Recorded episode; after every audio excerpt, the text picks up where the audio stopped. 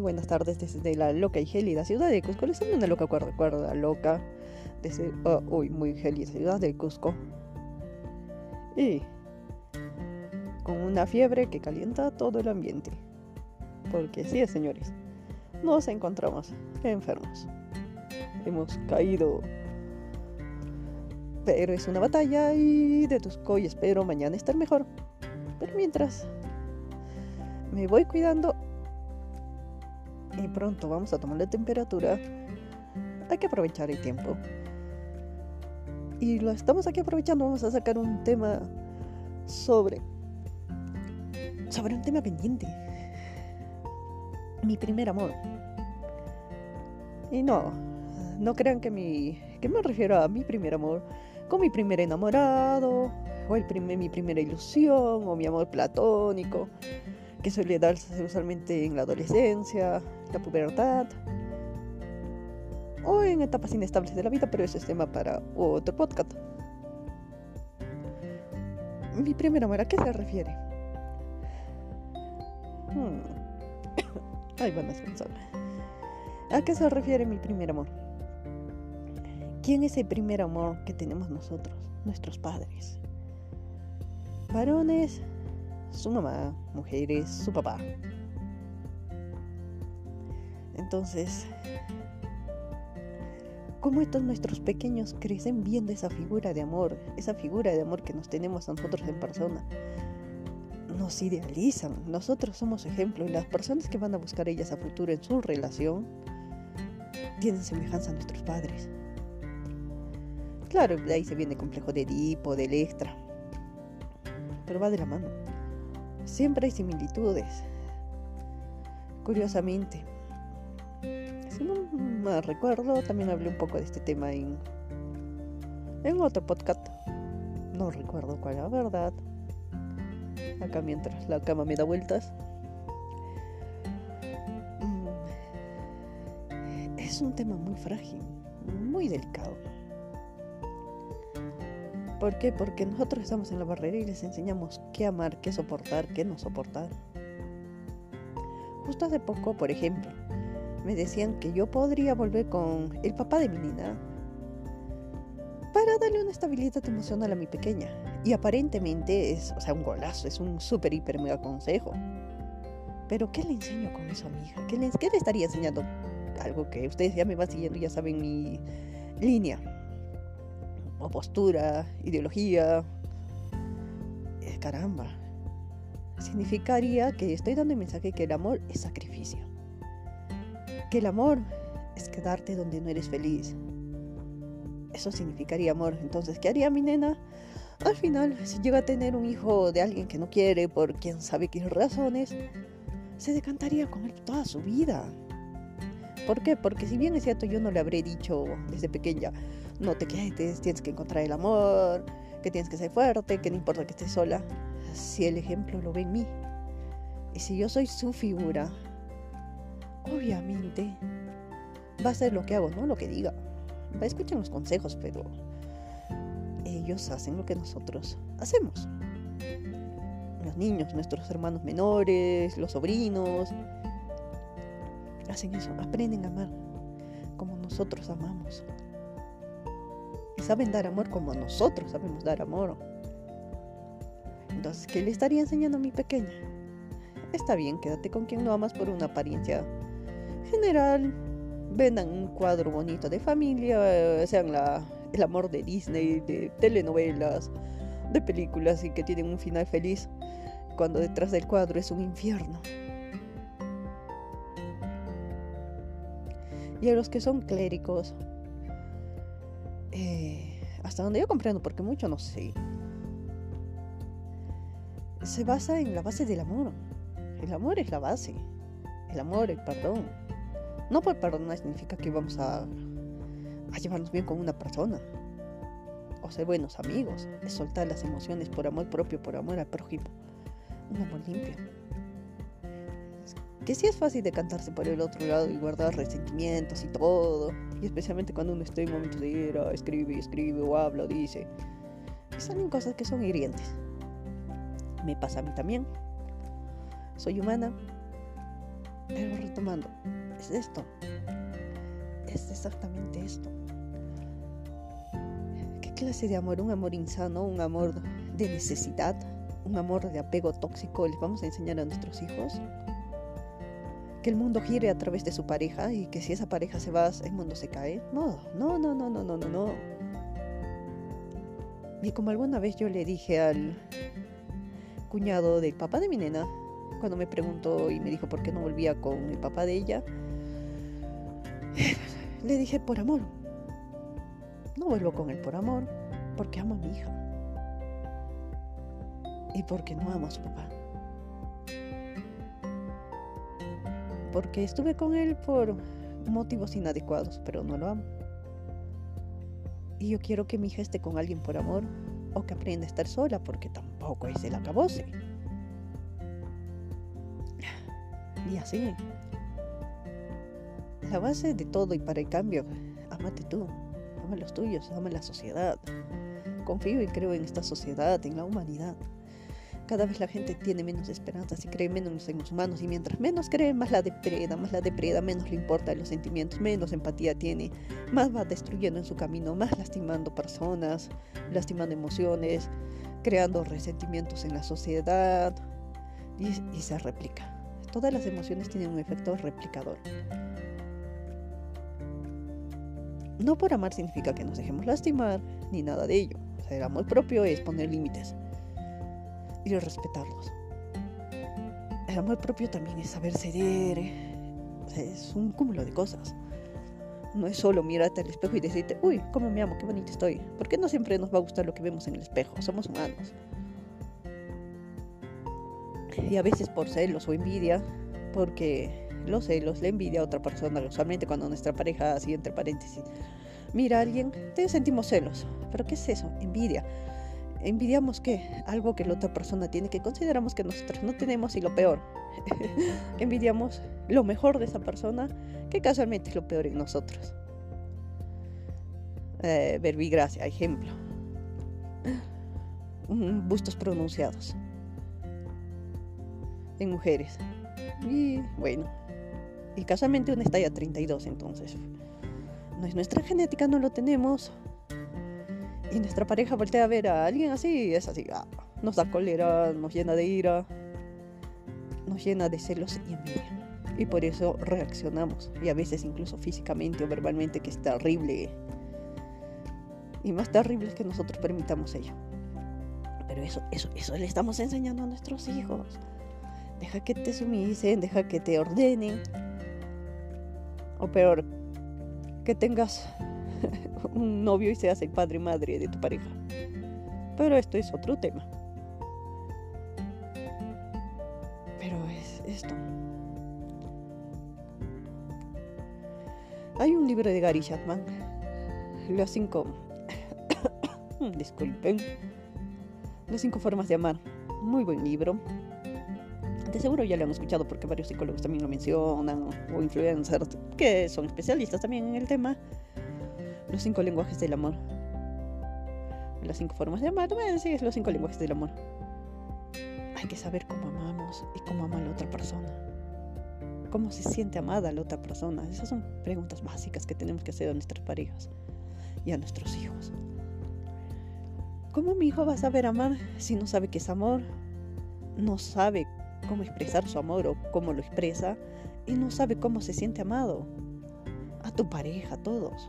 Hay que enseñarles. Hay que enseñarles a nuestros hijos qué es el amor. No es solo una bonita palabra. Es un sentimiento pleno, hermoso. Y sigo pensando que esta es la base angular en lo personal. Sé que muchos de repente opinan lo contrario, pero en lo personal, la opinión propia es la base de todo. Así que tú qué esperas, qué quieres, qué clase de amor le vas a enseñar a tu hijo. Decirle, y no bastaría con que yo lea 20 veces, 20 mil libros sobre emociones si no aplico en mi realidad, en mi vida. Es base, es básico esto. Enseñarle a nuestros hijos la comunicación. ¿Por qué? Porque como nosotros amemos, ellos van a aprender a amar y este tipo de pareja van a tener Y luego vamos a decir, pero ¿por qué no dejas a la o él inútil aquel que solo te lastima, te engaña?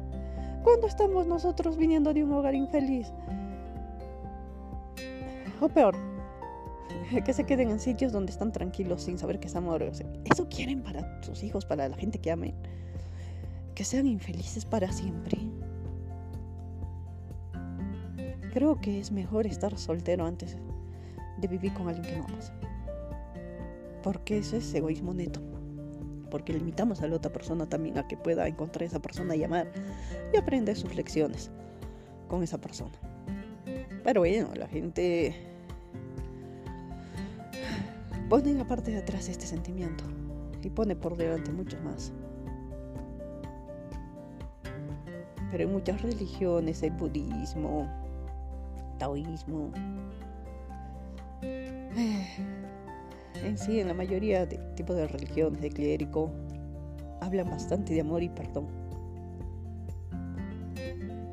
Y decimos que profesamos una y otra, pero no lo hacemos y respetamos las emociones de otros y respetamos las nuestras. Y acá un punto bonito, para mí, creo yo, y espero que también para ustedes. Acá mientras... Uf. Seguimos en recuperación. Bueno. ¿Cómo le enseñamos a nuestro hijo cómo amar, a nuestra hija cómo amar? si son sus padres. El primer ejemplo, quien debe de invitar a la nena a comer, a atenderla, darle regalos, a decirle palabras bonitas, es su papá. Claro que la mamá también tiene que reforzar.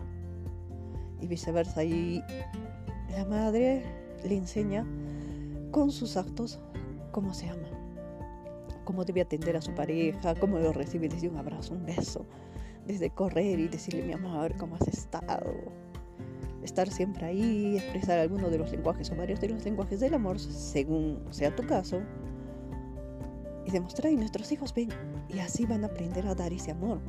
Pero si llega y dicen, ah, a venir inútil de tu padre, ah, a venir incompetente de tu madre, ah, esto nomás has hecho en casa, ah, tu vida privilegiada no te permite nada y te quedas aquí, ah, no.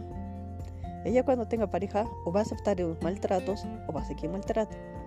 Y los varones como enseñan al hijo varón, siendo caballeros. Es algo que jamás debe de perderse. Ser caballeros. Siempre estar atento con la mujer, hacerla sentir protegida, cuidarla, comprenderla, abrazarla, tener actos de servicio. Es lindo. Entonces el niño aprende a hacer eso. Y la mamá a ser una persona agradecida, que cuando el papá viene y dice muchas gracias mi amor, qué delicioso has cocinado y te ves hermosísima con esta ropa. Y ella decide, muy, muchas gracias mi amor, por favor pasa adelante, vamos a comer, te amo. ¿Cómo estás? ¿Qué tal te ha ido tu día? Mira y hablar con ellos, dialogar. Eso es una bonita relación. Se aprende a qué decir y cómo recibir padres enseñamos ese comportamiento. ¿Y qué pasa si falta papá o mamá? ¿Qué es lo que sucede? Se tiene que buscar una figura o reemplazo. Usualmente es el varón o la mujer más cercanos a nuestros hijos. Ojo, eso no significa robar papeles. Pero tiene que ser la persona más cercana o en nosotros puede ser el abuelo, la abuela, los hermanos, pero alguien que brinde eso, tal vez no va, obviamente no va a decir ese tipo de palabras que se dicen en una pareja, pero sí, le va a enseñar cómo trata a su pareja o cómo trata a las damas o viceversa.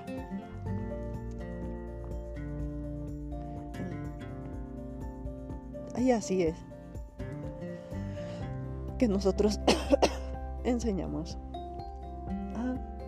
nuestros hijos, como dar y recibir.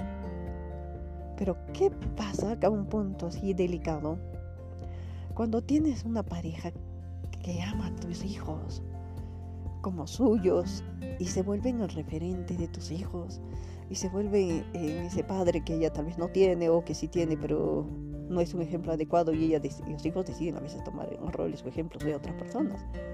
Y usualmente es de aquellos que les brindan más amor, seguridad, protección. Porque los niños necesitan que se les diga un millón de veces te amo, te amo, te amo, te amo, te estoy orgulloso de ti, te admiro. Eres lo mejor que me ha pasado en este mundo, estoy orgulloso, orgullosa de ti. Y no importa cuántas veces se lo digas y que le des abrazos y le llenes de amor y llenes sus cajitas de emoción para que luego cuando sean grandes no tengan carencia. Hay que llenarle sus vasijitas de amor. Un, un te amo jamás está de más. Jamás. Dilo. Diles yo a tus hijos, siempre, siempre. Pero bueno, ¿qué pasa si es, ponte, como se diría, padrastro, madrastro, la nueva pareja de... según sea el caso? ¿Qué pasa si esa relación termina y tu hija tiene una conexión única con esta persona? Hay que hablar con la verdad. Jamás hay que esconder las cosas o dibujarlas. Obviamente no se dice las cosas así, o sea, mucho menos atacada al papá o expareja. No, no, no, no, no. siempre hay que hablarles bien y hacer que ellos sigan manteniendo una comunicación sana y limpia. Que ella sepa identificar que una cosa no tiene nada que ver con la otra. Porque no olviden, ser un buen padre, un buen ejemplo de padre, no significa convivir con la pareja o estar con la pareja. Significa estar con él o la menor. Siempre. Y sí, esto se puede curar con el tiempo si es que ha sido un desastre de padre o de madre y tal vez no sabías cómo decirle a tu hijo, a tu hija cómo se debe de amar y cómo debe de ser amar, porque vivías en un, un, hogar tóxico, como se dice ahora, lleno de banderas rojas, y has permitido faltas de respeto, humillaciones, y tu hijo ya es adolescente, obviamente ya te tiene resentimiento y tiene un mal modelo de padre. Obviamente una terapia con un buen psicólogo, psicóloga, obviamente. Pero ven en ti los cambios. Que le pidas perdón a tu hijo, a tu hija y que entre ambos empiecen a construir de cero las emociones, reconstruir esos lazos, armar esos lazos. Se puede volver a reconstruir los lazos con los hijos. Tenemos que hacer ello y ello de nosotros depende el futuro de estos pequeños, de nuestros pequeños. Nosotros, una persona puede hacer un cambio. Se puede hacer el cambio. Hagamos el cambio. Ya basta de estar así, triste, desapegados, molestos. Hagamos el cambio. Tenemos al toro por las astas. Si antes hemos sido un mal referente de amor, empecemos ahora, aquí y ahora, jamás es tarde. Jamás es tarde para reconstruir tus emociones y construir las emociones de tus hijos. Es nuestro deber por amor a esas criaturas, a nuestros hijos, la familia, no se trata de dos personas que estén unidas por algún vínculo, sea por un anillo, un papel o un hijo. Eso no es una familia. Según vista socialmente se dice que sí, pero eso no es una familia. Una familia es la unión emocional que tienen dos personas. Eso es una familia. No importa si viven en un palacio o en una choza. Mientras ellos dos tengan un buen diálogo, se apoyen y puedan construir proyectos juntos, es una familia, es un hogar. Y van a remar juntos no en contra. O no uno va a remar y el otro se va a sentar a ver. Dejemos el egoísmo de lado. Es una vida. Vale la pena amar, perdonar y seguir adelante. Busquemos algo bueno en la sociedad. Considero y creo que todos tenemos algo bueno. Erramos, somos perfectamente imperfectos, todos erramos. Por favor, ¿quién no se ha equivocado? ¿Quién no ha metido una metida de pata? ¿Quién no ha lastimado sin querer? O incluso queriendo. ¿Quién no lo ha hecho? ¿A quién no lo han lastimado? ¿A quién no han herido? ¿Quién puede levantarse y decir, a mí jamás me han hecho algo? Porque se estaría mermando de aprendizajes y conocimientos y no hubiéramos llegado hasta donde estamos. Somos humanos. Somos seres conscientes, imperfectos. Sigamos adelante. Eso es lindo. Podemos construirnos. Y construyamos esas maquetitas. Ayudemos a que se construyan lindo. Con unas fuertes zapatas o cimientos. Para que sean grandes muchachos, para que sepan amar y respetar, para que se amen y respeten, para que puedan ser libres y volar. Creo que les podemos regalar es una cadena. Y que no crean que un papel o un vínculo obligue a que uno tenga que estar con esa pareja. Y si una nueva pareja cumple ese rol, no hay distancia. Y si ese rol se han separado con el papá de sus hijos y pueden mantener ese rol de una forma bonita, manténganlo. Y si ese rol no es adecuado, entonces marquen límites. No que prohíban al hijo ver a su papá y viceversa, sino marcar límites claros. De visitas y siempre, siempre, siempre habla con los hijos. Y de posible siempre está de la mano con un psicólogo de ser caso. Para que los pequeños no confundan.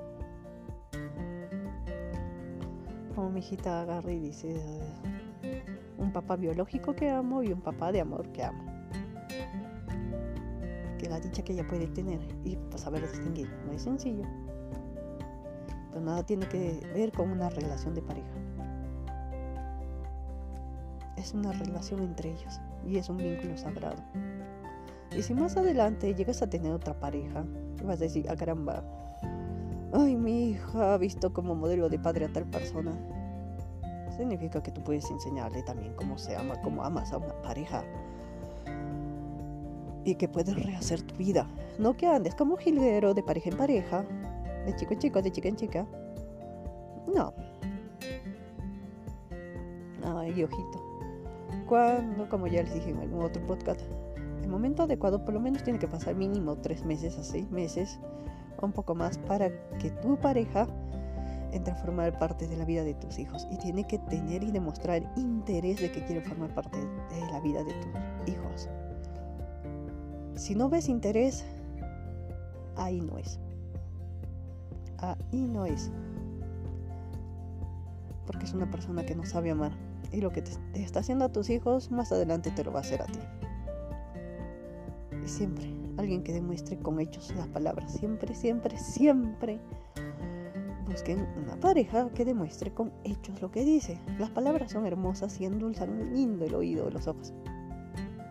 Hechos. Tiene que haber hechos. Si no hay hechos, uh, discúlpame, pero estás viviendo tu propio cuento de hadas y se va a romper y va a tener un final y no va a ser feliz. Así que mm, ahora sí, voy a acabar con el episodio porque me siento en un 2 de luna 10 y subiendo. Pero siempre hay tiempo para un podcast. Y ya que estoy aquí con algo de tiempo, voy desvariando, divagando y dando vueltas en la cama, que la cama me da vueltas. Soy feliz y agradezco todo lo que la vida me enseñó y me dio y amo, amo, amo como me amo. Siempre va a ser así. No sé amar de otra forma. Y bueno,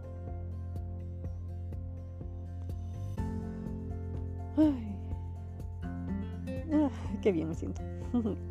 bueno, sarcasmo. Bueno, ahora sí, me despido de ustedes y hasta la próxima. Que espero sea pronto. Hmm, debería de anotar los temas que digo que solo dejaré para adelante, ¿no? Pero bueno, que vamos a volver a escuchar el podcast y poder anotar que ahora se me fue de la punta de la lengua, como dicen. Bueno, me despido de ustedes. Hasta la próxima. Los amo como me amo a mí misma. Y cada día me amo más. Cada día me conozco más y cada día me respeto más y me admiro más. Qué lindo. Y siento lo mismo por ti. Así que sigamos y a dar lo mejor. Demos siempre lo mejor. Amemos en libertad. En libertad de ser nosotros mismos siempre. Y cambiemos aquello que no nos gusta. Si no te gusta y te resta, cámbialo. Mantén en tu vida aquello que te suma y te hace feliz. No importa si son familia, amores, amigos, cosas, estudios, etc. Haz aquello que te sume. Tienes una vida. Y bueno, esto es todo por hoy. No pensé que iba a hablar más de 20 o más de 10 minutos, pero aquí estamos. Me despido de ustedes, las mejores de vibras. Se despide es una loca cuerda cuerda, loca y enferma, desde la loca y siempre gélida ciudad del Cusco.